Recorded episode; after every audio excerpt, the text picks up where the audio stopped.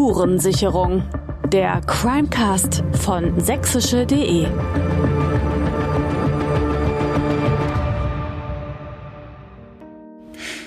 Dresden, 25. November 2019. In zwei Tagen soll der Striezelmarkt eröffnen. Überall in der Altstadt stehen schon die Buden und Verkaufsstände, Lichterketten hängen. Es herrscht in der Stadt die gleiche Gelöstheit wie immer kurz vor der Adventszeit. Vieles ist schon vorbereitet, die Stimmung friedlich, das Coronavirus noch nicht da und es ist kein Ungemach abzusehen. Doch dann passiert das. Es ist so, dass wir mit so einem Ereignis äh, beim besten Willen nicht gerechnet haben.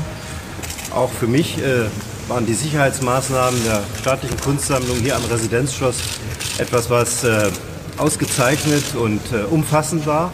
Wir sehen, dass das nicht der Fall ist. Ähm, das Dresdner Schloss, die, das Grüne Gewölbe, ähm, die Schatzkammer, das Grüne Gewölbe, das ist äh, Sachsen. Das ist unsere Identität.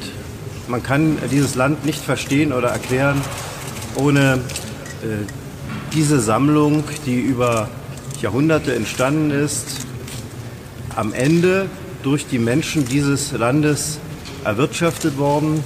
Und deswegen ist es schon so. Hier sind nicht nur die sächsischen staatlichen Kunstsammlungen bestohlen worden, sondern die Sachsen insgesamt. Hier zu hören Sachsens Ministerpräsident Michael Kretschmer. Gemeint ist mit diesen Worten des Regierungschefs des Freistaates der Einbruch ins grüne Gewölbe im Residenzschloss im Zentrum von Dresden. Bei dem kurzen, offensichtlich gut geplanten und mit aller Gewalt durchgeführten Einbruch wurden Juwelen unschätzbaren Wertes gestohlen. Die Geschichte eines, man kann schon sagen, Jahrhundertkriminalfalls für Sachsen beginnt an diesem 25. November. Knapp ein Jahr später der nächste Paukenschlag. Bei einem Großeinsatz der Polizei in Berlin gibt es Verhaftungen im Clanmilieu. Drei mutmaßliche Täter sind geschnappt, zwei noch auf der Flucht und von den Juwelen keine Spur. Genau um diesen Fall dreht es sich in der ersten Staffel des neuen Crime Podcasts von sächsische.de. Kommen Sie mit mir auf ja, Spurensicherung. Ich bin Fabian Deike und werde zusammen mit meinen Kollegen, die an diesem Fall arbeiten und recherchieren, draufschauen und wir reden auch mit Betroffenen und Ermittlern. Wir wollen herausfinden, was weiß man ein Jahr nach dem Einbruch wirklich darüber.